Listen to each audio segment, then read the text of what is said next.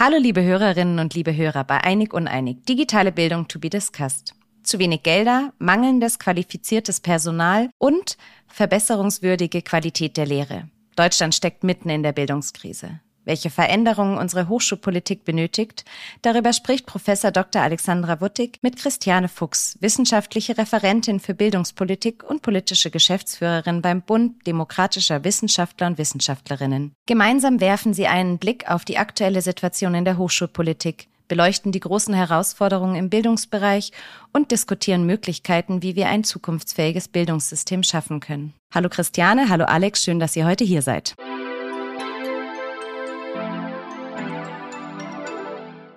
Ich hätte wie immer eine schnelle Frage vorab für euch. Und zwar würde mich interessieren, welche Veränderungen ihr euch während eurer Uni-Zeit gewünscht hättet. Christiane, magst du anfangen?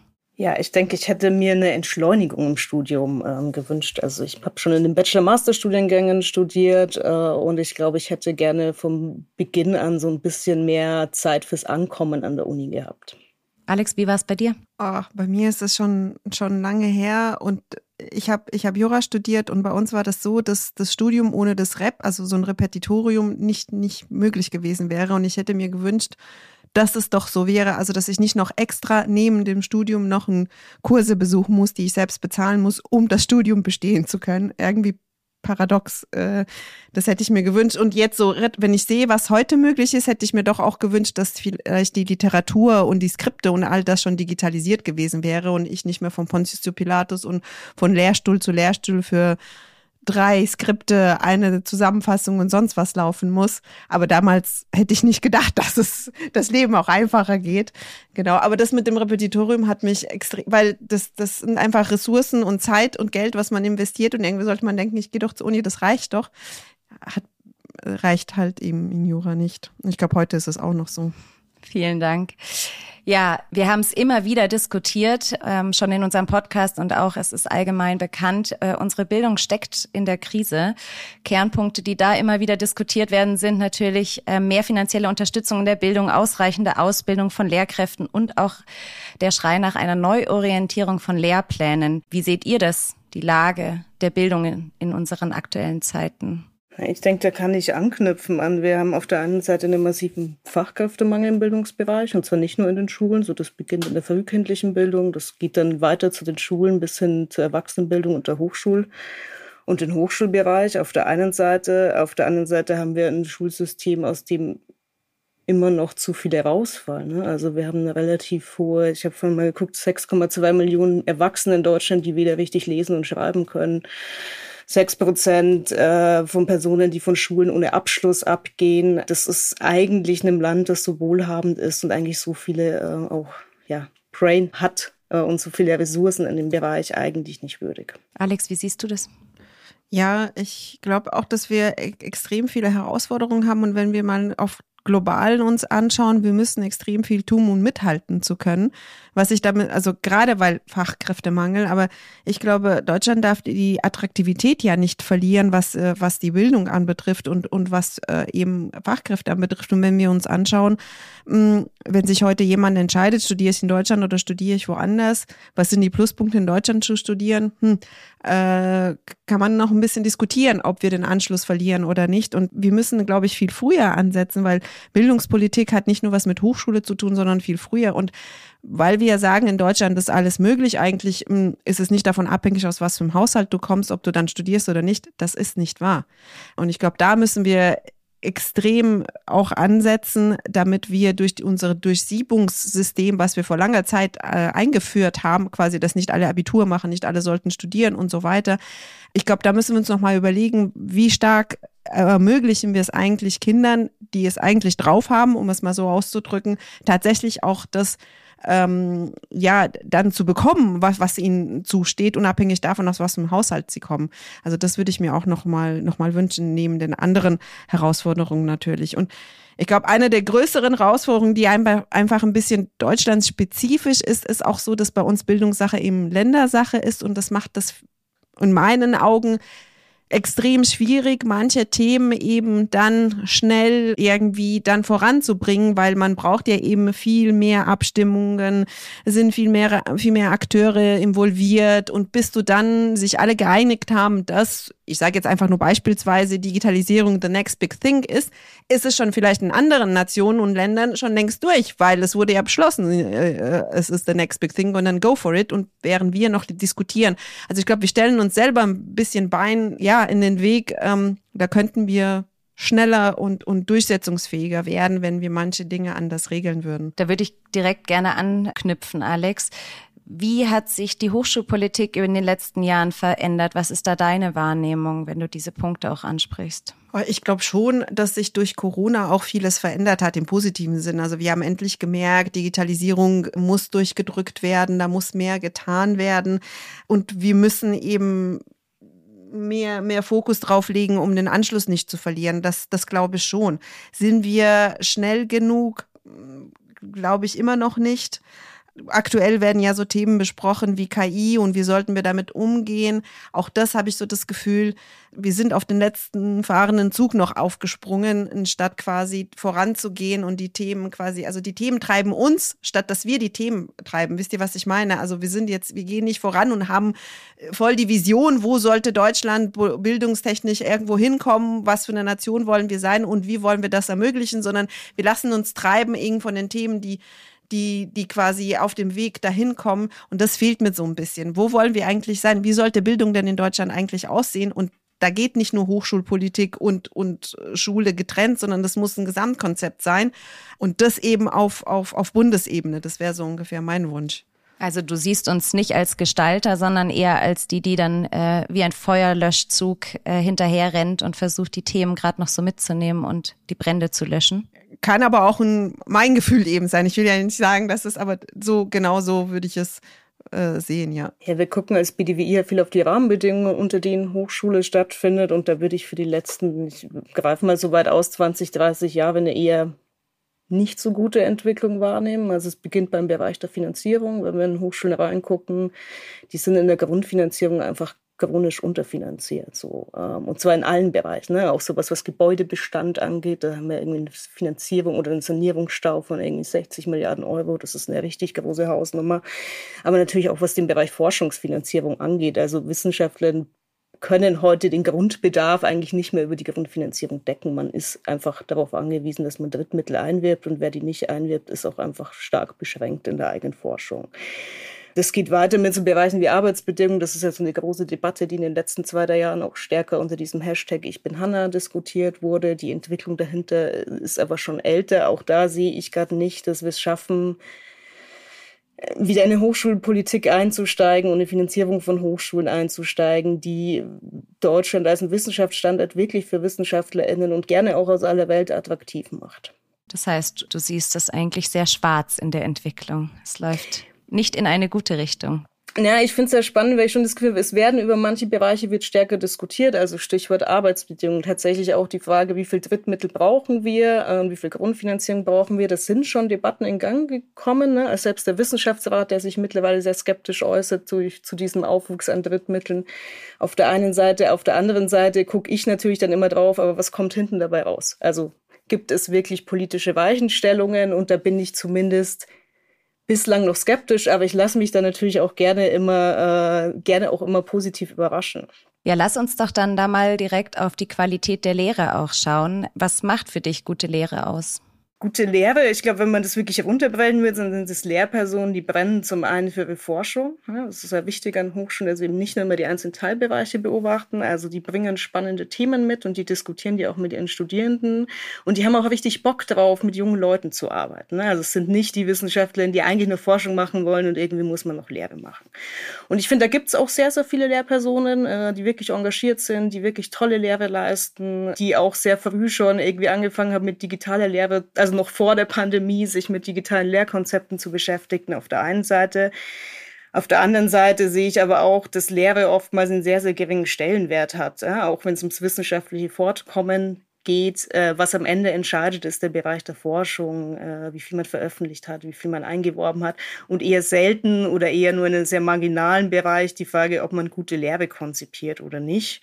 Und was mich als ehemalige Lehramtsstudentin immer so sehr, sehr irritiert hat, man muss kein, man muss sich nicht mit Didaktik auseinandergesetzt haben, um an einer deutschen Hochschule lehren zu können äh, oder zu dürfen. Und das finde ich tatsächlich ein bisschen absurd, weil natürlich ist Lehr, also niemand wird geboren und ist irgendwie gut darin zu lehren. Das ist ein Handwerk und das muss man lernen, aber das kann man auch lernen. Aber dafür muss man Lernenden auch entsprechende Schulungsangebote zur Verfügung stellen und sie aber auch wirklich, naja, ein Stück weit auch in die Pflicht nehmen, die wahrzunehmen.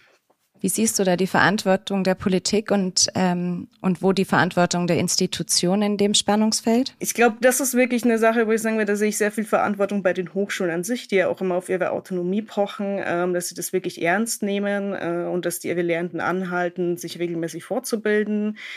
Die Seite der Politik ist dann eher die, die ich sehe, naja, man muss natürlich solche Hochschuldidaktikzentren, die es ja an fast jeder Hochschule auch gibt, man muss die natürlich auch entsprechend ausstatten. Ich, ich kann das nur unterstützen. Also gute Lehre geht für mich auch ein bisschen ein Stück weit dahin, ähm, dass es dahin schafft, eine Person zu begeistern und mitzunehmen. Also ähm, und zwar da, dafür muss es ein Stück weit auch individualisiert sein, dass du die Person oder den Studierenden und die Studierenden da abholst, wo er oder sie gerade steht und versuchst, sie zu begeistern. Also ein Stück Individualisierung gehört für mich irgendwie mit dazu, was zu Zeiten, wo ich studiert habe, 700 Studierenden, ein Prof vorne, äh, far away from Individualisierung oder der wusste noch nicht mal, dass es mich gibt, ganz zu schweigen davon, wo mein Wissensstand war war oder, oder was mir Spaß, oder wisst ihr, was ich meine? Also war überhaupt nicht möglich, auf einen einzugehen. Ich glaube, heute ist das möglich mit den Tools, die wir haben. Nur da hast du was super Wichtiges gemacht. Man muss auch den, den Lehrenden die Möglichkeit geben, sich mit diesen Tools auseinanderzusetzen und zu lernen, wie nehme ich jemand mit, wie kann ich Technologie nutzen, um mein, mein individuell auf jemanden eingehen zu können und mich so vorzubereiten. Und da gehört vielleicht auch, dass man vielleicht welche Tasks wegnimmt, auf die der Lehrende keinen Bock hat oder die vielleicht auch sinnlos sind, wie stundenlang hübsche Folien da äh, äh irgendwie gestalten. Äh, ja, vielleicht sage ich auch nur, weil mich das irgendwie nervt und den einen anderen Prof vielleicht nicht. Ähm, aber wenn, wenn da Technik irgendwie unterstützen kann und dafür hat der Lehrende mehr Zeit, sich auf, auf die Studierenden äh, vorzubereiten und auf sie individuell einzugehen, das wäre für mich so ein Traum von gute Lehre. Denn dieses Auswendiglernen, hier hast du das Buch, äh, lernst auswendig, ich prüfe dann am Ende des Semesters ab. Also das wünsche ich keinem mehr. Das heißt, du gehst auf das Thema Ausgestaltung der Lehre ein und ähm, plädierst ganz klar dafür, dass der Lehrplan auch in Teilen wirklich neu konzipiert werden muss. Weg von dem Auswendiglernen hin zu Transfer. Ja, ich weiß, weiß gar nicht, ob es am, am Lehrplan liegt oder es am jeden, also dann Lehrenden selbst zu überlegen, wie er den Lehrplan umsetzt, äh, weil man kann ja denselben Stoff quasi durchgehen, aber auf verschiedene Arten. Und ich glaube, da, da muss irgendwie geholfen werden und angesetzt werden. Wo wir wieder beim Thema Didaktik wären. Ja. Studienbedingungen sind natürlich auch ein großer Punkt in dem ganzen Zusammenspiel. Bildungsgerechtigkeit und Zugang zu Bildung hattet ihr angangs eh schon angesprochen. Wo meint ihr, muss hier ganz klar auch die Hochschulpolitik ansetzen? Also ich würde sagen, ein großer Reformpunkt, der uns bevorsteht, ist die Frage nach Studienfinanzierung, nach einer BAföG-Reform. Aktuell, glaube ich, beziehen 11 Prozent der Studierenden BAföG. Auf der anderen Seite äh, hat die neueste Erhebung des Deutschen Studierendenwerks ergeben, dass ein Drittel der Studierenden armutsgefährdet ist. Und zwar nicht, wie, das, weil die FDP, wie die FDP-Politikerin Ria Schröder meinte, weil die zu wenig arbeiten. Im Gegenteil, also drei Viertel der Studierenden arbeiten neben ihrem Studium. Aber wir haben mittlerweile zum Teil auch regional gestreut, einfach Hochschulstandorte. Naja, da kann man sich das eigentlich fast nicht mehr leisten zu studieren. Also wenn ich jetzt nach München gucke, wo ein WG-Zimmer im Schnitt, ich glaube mittlerweile fast 800, zwischen 700 und 800 Euro kostet, während der BAföG Höchstsatz irgendwo knapp bei 800 Euro liegt. Das ist ja absurd. Ähm, und das sieht man dann auch, was wir jetzt auch schon angesprochen hat, da geht die soziale Scherbe dann natürlich wieder weiter auf. Also da muss ganz, ganz dringend was passieren. Und ich würde auch sagen, was auf Seite der Hochschulen passieren muss, die muss auch endlich mal anerkennen, dass eine Studierendenschaft heute deutlich diverser ist, äh, ganz unterschiedliche Hintergründe hat. Also nicht alle kommen aus einem Akademikerhaushalt, nicht alle haben als Erstsprache Deutsch gelernt, nicht alle sind noch in dem, sind irgendwie in einem jungen Alter und kommen frisch von der Schule. Äh, manche haben Kinder, manche pflegen Angehörige. Und da habe ich das Gefühl, da haben gerade die staatlichen Hochschulen noch einen sehr weiten Weg für sich, ähm, sich zu überlegen, wie können wir auf diese unterschiedlichen Bedürfnisse eingehen. Oh ja, das kann ich nur unterstreichen. Ich glaube, wir müssen weg von dieser Idee, dass ein Studierender immer 18 ist, frisch von der Schule kommt und das ist so quasi die Zielgruppe, die wir adressieren, sondern müssen alle mal sehen, dass einfach die auch eine andere Art von Unterstützung Studierenden heute brauchen. Wenn, wenn du Kinder hast, wenn du Angehörige pflegst, brauchst du ein anderes flexibles Studium, als äh, dass jemand erwartet, dass du jeden Montag um neun im Vorlesungssaal sitzt. Das ist schwierig und ich glaube, da also diese soziale Inklusion, da müssen wir sehr viel tun, äh, um quasi eine Chancengerechtigkeit in Deutschland noch zu erreichen, sehe ich. Weil Lebenswege werden immer unterschiedlicher und wie du sagst, äh, verschiedene Backgrounds oder ich mm, gehe, mache erstmal eine Lehre und will dann studieren und so weiter. Ähm, so die in diesen Idealfall, äh, ich gehe direkt von der, ich weiß auch gar nicht, ob das ein Idealfall ist, dass du wirklich frisch von der Schule weiter zu, zu Hochschule gehst, to be discussed ob das wirklich so, aber das ist quasi die Zielgruppe, die Hochschulen heute äh, anvisieren. Und da müsst noch, noch mehr tun, um quasi alle mitnehmen zu können, die wirklich äh, studieren wollen.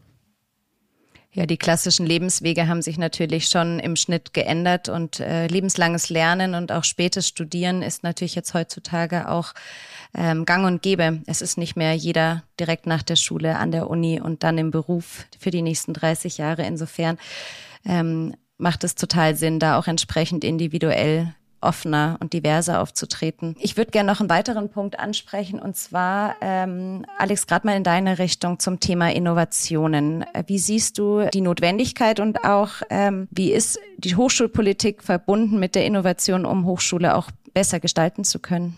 Ich glaube, wir haben in Deutschland schon erkannt, was für einen Stellenwert Innovationen haben und es sind auch verschiedene Programme gestartet worden, um Innovationen, Startups rund um die Hochschule quasi zu unterstützen.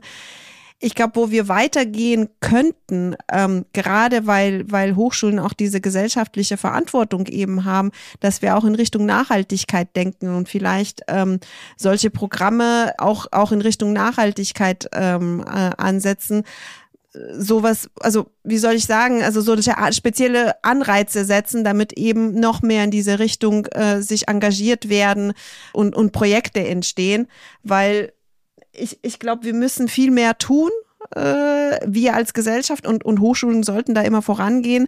Und ich, ich finde schon, also dass gerade so Programme wie Exist ähm, viel dazu getan haben, dass das n, Innovationen und diesen Gründergeist in Hochschulen äh, eingetreten ist. Warum tun wir nicht das Gleiche, was mit äh, Nachhaltigkeit und, und Bewältigung anderer globaler Herausforderungen ähm, wäre doch denkbar und da könnte Deutschland eben vorangehen.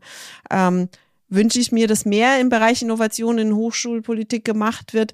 Mehr geht immer äh, würde ich sagen. Ähm, und ich finde es auch gut, dass jetzt auch äh, mit Hinblick auf Diversity auch Frauen im, in der Startup-Welt explizit mit dem mit Exist-Förderung unterstützt werden. Klar äh, würde ich mir wünschen, dass mehr in dieser Richtung passiert, aber ich freue mich einfach, dass das endlich auch passiert und dass das angesehen wird. Aber ich glaube, in die Richtung Nachhaltigkeit könnte auch nochmal eine neue, neue Richtung äh, eingeschlagen werden und wo wir ja Vorreiter werden könnten. Christiane, welche Rolle spielt die Förderung von Innovationen in der Hochschulpolitik? Ich würde jetzt auch noch kurz was zum Aspekt Nachhaltigkeit sagen, weil ich das wirklich sehr, sehr unterstützenswert finde und tatsächlich auch das Gefühl hat, das ist so einer der, der wenigen Teilbereiche, wo sich Hochschulen zumindest auch getrieben von oftmals studentischen Initiativen, zumindest in den letzten drei, vier Jahren so, zumindest so zaghaft auf dem Weg machen. Und ich auch zaghaft optimistisch bin, dass da gerade wirklich was passiert.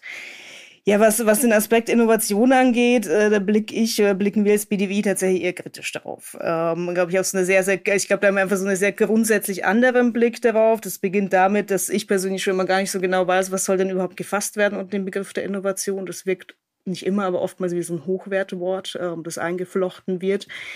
Ähm, und auf der anderen Seite ist es, steht es aus meiner Sicht schon für eine Stoßrichtung der Wissenschafts- und Hochschulpolitik in den letzten 20, 30 Jahren, die ich eher problematisch finde. Also ein bisschen das, was ich eingangs schon meinte. Ähm, Innovation klingt zum einen immer so als gäbe es weite Teile der Wissenschaft, die nicht innovativ sein. Ich würde sagen, Wissenschaft ist eigentlich per Definition etwas, was innovativ sein muss, weil es Neues hervorbringt. Auf der anderen Seite ist es aber dann meistens dann doch sehr, sehr verkürzt gedacht im Sinne von, ja, Gründergeist an Hochschulen, ähm, Start-up-Kultur an Hochschulen fördern, ähm, weiß ich nicht, Patentanmeldungen an Hochschulen fördern. Und ähm, das ist aus meiner Sicht eine Entwicklung, die dazu führt, dass wir ein starkes Ungleichgewicht bekommen an den Hochschulen zwischen einzelnen Fächerdisziplinen Disziplinen auch. Also das, was das geht, meistens zu Lasten der Geistes- und Sozialwissenschaften, die viel Grundlagenforschung machen, äh, die viel Theorieproduktion äh, vorantreiben, die aber eigentlich nicht darauf ausgelegt sind, äh, Ausgründungen oder Gründungen zu fördern. Und ich würde es zumindest mit dem großen Fragezeichen auch immer versehen, wie, wie frei eine Wissenschaft sein kann, wenn sie von politischer Seite immer herangetragen bekommt, sie muss besonders innovativ sein, sie muss bestimmte Forschungsbereiche besonders stark ausbauen. Alex, möchtest du dazu gleich was anmerken? Ja, ich, ich glaube, du hast einen guten Punkt gemacht. Äh, also Wissenschaft ist per se eigentlich innovativ. Das ist, ein, das ist eine eigentlich die richtige Sichtweise. Das sollte es immer sein und nicht nur repetitiv und einfach wiedergeben, was wir, was wir gestern schon. Ich glaube, das vergessen wir äh, oft. Und tatsächlich ist es so, dass Innovation in diesem Zusammenhang immer oft mit, mit Startups und mit Gründergeist genutzt worden ist und auch so gesehen worden ist, weil und da sehe ich, glaube ich, das Problem, weil Deutschland da so dermaßen hinterherhing in, im, im internationalen Vergleich, dass da ein quasi wirklich ein, ein Push notwendig war ähm, und Anreize geschaffen werden sollten und, und geschaffen worden sind. Aber sonst, ja, finde ich spannend, was, für, was, was Christian gesagt hat.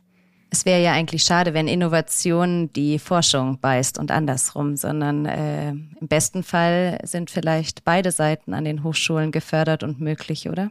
Christian? Im besten Fall schon, aber wenn ich aktuell in eine Hochschule reingucke, dann ist es nicht so. Da muss ich nur mein Bundesland angucken. Ich sitze in Bayern. Äh, Bayern, also man kann es deutlich sagen, ballert gerade sehr viel Geld unter anderem in KI-Forschung.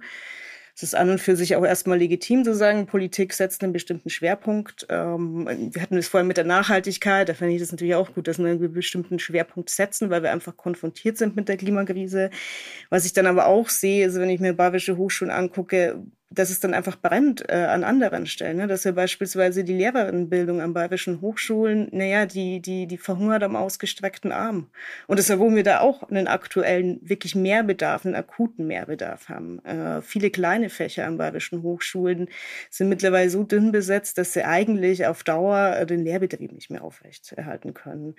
Insofern, ja, in der Theorie ist es sicherlich möglich, aber so die hochschulpolitische Praxis der letzten Jahre äh, löst es leider nicht ein.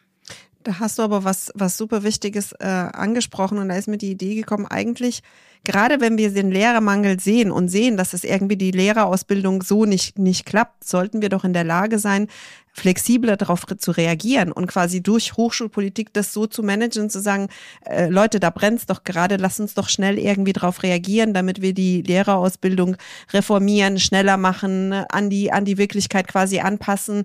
Ähm, denn ich habe das irgendwo mal gelesen, es ist ja jetzt nicht so überraschend und schwer hochzurechnen, wie viele Lehrer ich quasi äh, in zehn Jahren, 20 Jahren und so weiter brauche. Also das, das könnte man oder Frau auch leicht nachrechnen. Ähm, und in, insofern, also das glaube ich, würde ich mir schon wünschen, äh, was Hochschulpolitik äh, anbetrifft, dass man da ein bisschen flexibler und ich sage, das ist gegeben, das ist so, Lehrerausbildung ist einfach so, dauert super lange, äh, ist so, da kann man nichts ändern. Da kann man doch was ändern. Und wenn nicht jetzt, wann dann? Ähm, das würde ich mir schon, schon, schon wünschen, dass man da flexibel drauf reagiert und sagt, Leute, was ist pragmatisch? Wie müsste es aussehen? Lasst uns das angehen. Ähm, und vielleicht dann sich zunutze machen, dass es Bildung Ländersache ist. Vielleicht kann ein Land quasi dann vorangehen äh, und es mal ausprobieren. Was wenn? Ich bitte vielleicht auch kurz noch, weil ich das einfach, also ich würde zustimmen und rennst du bei mir auch offene Türen ein, auch was diesen Komplex angeht, Lehrerinnenbildung reformieren. Also das ist ja aktuell absurd, ne? Da sind wir auch wieder beim Bildungs, äh, beim Bildungsföderalismus. 16 Bundesländer leisten sich jeweils 16 eigene äh, Lehramtsausbildungen, dann nochmal differenziert in Schulsysteme da muss unbedingt was passieren. Also das, auch das war zu meiner Studienzeit etwas, was ich schon wahnsinnig absurd finde, dass ich auch nicht mal, nicht mal einfach so als fertig ausgebildete Lehrerin dann von einem Bundesland in ein anderes wechseln könnte, weil mein Abschluss nicht so komplett anerkannt wird oder weil ich ein Fach unterrichte, das es in einem anderen Bundesland nicht gibt. Ähm, auf der anderen Seite glaube ich, naja, wir sind jetzt in der Situation, wo wir zweigleisig auch fahren müssen, denn ich würde schon sagen, naja, eine Lehramtsausbildung, die dauert natürlich auch eine gewisse Zeit. Das ist auch ein Qualitätsmerkmal, dass man nicht irgendwie mit einem Wochenendkurs Lehrkraft werden kann. Insofern ja, flexibler werden. Äh, auf der anderen Seite braucht äh, es auch eine etwas langfristigere Perspektive. Und auch das stimmt natürlich. Äh, man kann sowas im Voraus berechnen, äh, wie viele Lehrkräfte wir brauchen werden. Das Problem ist einfach nur, wenn die, die, wenn die KMK einfach mit falschen Zahlen rechnen, dann kommen wir eben dort raus, wo wir jetzt sind. Ähm, und sind damit konfrontiert, dass das Haus eigentlich schon brennt und wir jetzt nicht mehr darüber sprechen können, wie wir die Feuerwehr am besten äh, reorganisieren. Ihr habt schon ein bisschen den Ausblick gegeben und auch so ein paar Änderungswünsche. Ganz klar, Lehrerausbildung ist ein großer Punkt und Lehrerinnenausbildung. Welche Änderungen würdet ihr euch für die Hochschulpolitik ganz konkret wünschen? Mhm. Neben dem, was wir alle schon erwähnt haben, mhm. habe ich noch einen Punkt. Ähm, was, was, äh, was mir aufgefallen ist, dass tatsächlich ist es schon so, dass Deutschlands Hochschulen international auch sehr attraktiv sind. Aber teilweise machen wir uns das so sehr schwer durch die Bürokratie und durch die Integration der, der ausländischen Studierenden hier, dass es dann auf dem Weg quasi die Attraktivität verloren geht. Das würde ich mir auch irgendwie wünschen, dass das leichter oder anders geregelt wird, dass wir eben diese, diese internationale Mobilität auch der deutschen Studierenden, aber auch der internationalen Studierenden irgendwie leichter hinkriegen. Das würde ich mir wünschen, neben dem, was wir, glaube ich, schon, schon bis jetzt erwähnt haben. Ähm, genau. Genau, ich hatte auch, glaube ich, vieles schon erwähnt. Ähm, das, der eine große Punkt wäre schon nochmal der Finanzierungsaspekt. So, da wünsche ich mir einfach wieder, mehr, dass mehr Geld äh, in die Grundfinanzierung fließt, zumal der Großteil der Drittmittel ja eigentlich ursprünglich staatlichen Ursprungs sind. Das heißt, da geht es nicht mal so mehr um ein Mehr an Geld, sondern um eine andere, um einen anderen Verteilungsmechanismus.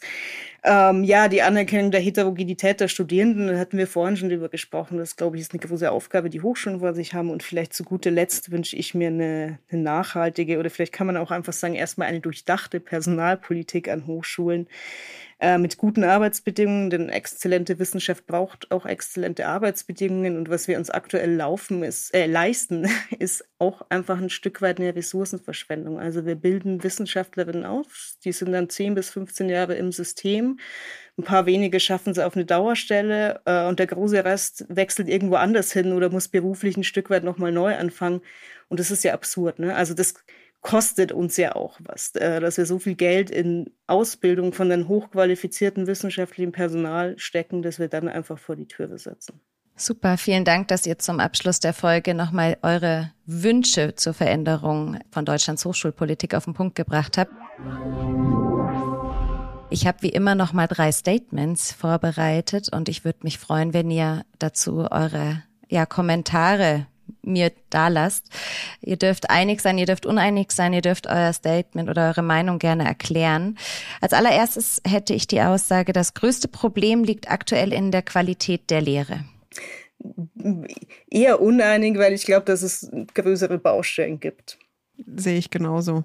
Zweite Aussage. Innovationen werden an Hochschulen zu wenig gefördert aufgrund der mangelnden finanziellen Möglichkeiten dann bresche ich mal wieder vor. Genau, würde ich sagen, nein, äh, ich bin nicht der Meinung. Ich äh, glaube, dass wir diese Form der Innovationspolitik, die wir aktuell haben, eher nicht brauchen.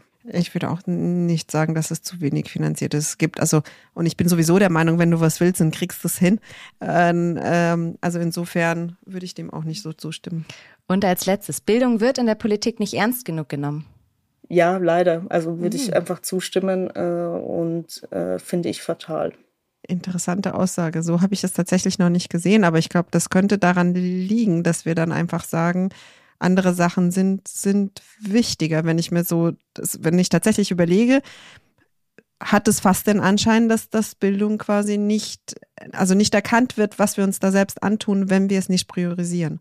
Vielen Dank für diese Abschlussworte. Ich danke euch für das Gespräch. Wenn auch du keine Folge verpassen möchtest, kannst du Einig Uneinig auf Spotify und auf allen gängigen Podcast-Plattformen abonnieren. Und wenn dir der Podcast gefällt, freue ich mich auch sehr über eine Bewertung. Hast du selber ein Thema zur digitalen Bildung, über das du mit Alexandra diskutieren möchtest? Dann schreib uns gerne eine Mail unter einiguneinig.iu.org. Die findest du auch nochmal in den Show Notes. Tschüss und bis zum nächsten Mal bei Einig Uneinig.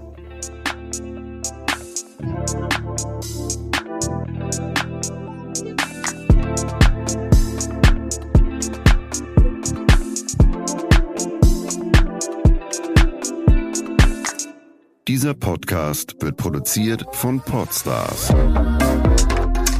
bei OMR.